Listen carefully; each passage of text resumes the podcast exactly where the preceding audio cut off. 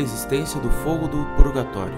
Carta enviada dia 23 de novembro de 2009, localidade Santo Antônio de Jesus, Bahia, religião católica, escolaridade segundo grau, em andamento. Senhor Orlando Fedeli, salve Maria. Há alguns dias eu li no livro do professor Felipe Aquino, Unção dos Enfermos, o seguinte: O purgatório não consta de fogo, é simplesmente o estado que a alma do cristão vê, com toda a clareza, a hediondes da vida tíbia na terra, e repudia toda a incoerência do seu amor a Deus, vencendo a resistência das paixões que neste mundo se opuseram à purificação desse amor. A alma sofre por ter sido negligente e, em consequência, ter adiado o seu encontro face a face com Deus. Essa afirmação de que o purgatório não consta de fogo eu achei heterodoxa e por isso pesquisei e vi que a igreja ensina o contrário, que o fogo do purgatório é igual ao do inferno. Também achei alguns textos protestantes que tentam provar a inexistência do purgatório. Gostaria que o senhor lesse e me esclarecesse sobre a doutrina do purgatório e comentasse esses textos. Obrigado pela atenção. Muito prezado, salve Maria.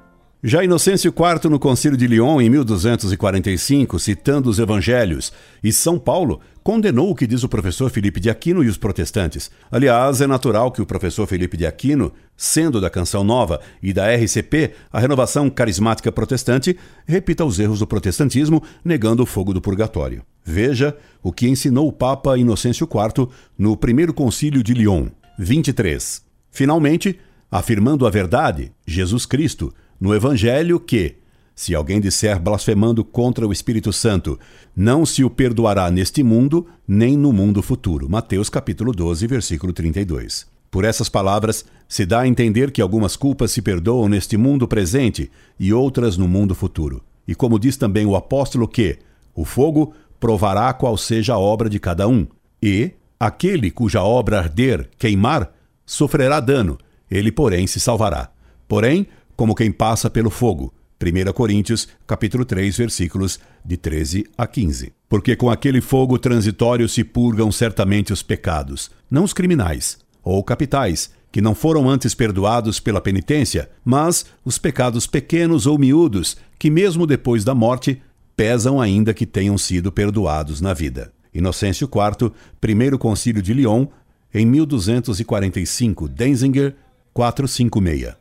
O Papa Clemente VI, na carta Superkibundsdan, a Consolador Catholicon dos Armênios, de 29 de setembro de 1351, diz: Perguntamos se creste e crês que existe o purgatório, em que descem as almas dos que morrem na graça, porém, que não satisfizeram por seus pecados por meio de uma penitência completa. Também se tu crês que essas almas são atormentadas pelo fogo, temporariamente, e que logo que estejam purgadas, ainda antes do dia do juízo final, alcançam a verdadeira e eterna beatitude que consiste na visão de Deus face a face e em seu amor. Clemente VI, na carta Super a Consolador Católico dos Armênios, 29 de setembro de 1351, Denzinger, 570.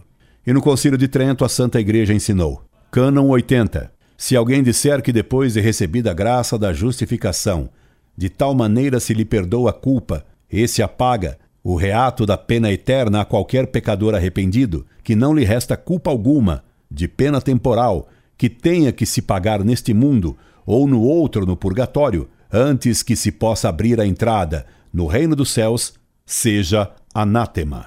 Concílio de Trento, Cânon 80, Denzinger 840. Tudo isso comprova que o professor Felipe de Aquino, assim como os hereges protestantes, defendem os mesmos erros sobre o purgatório.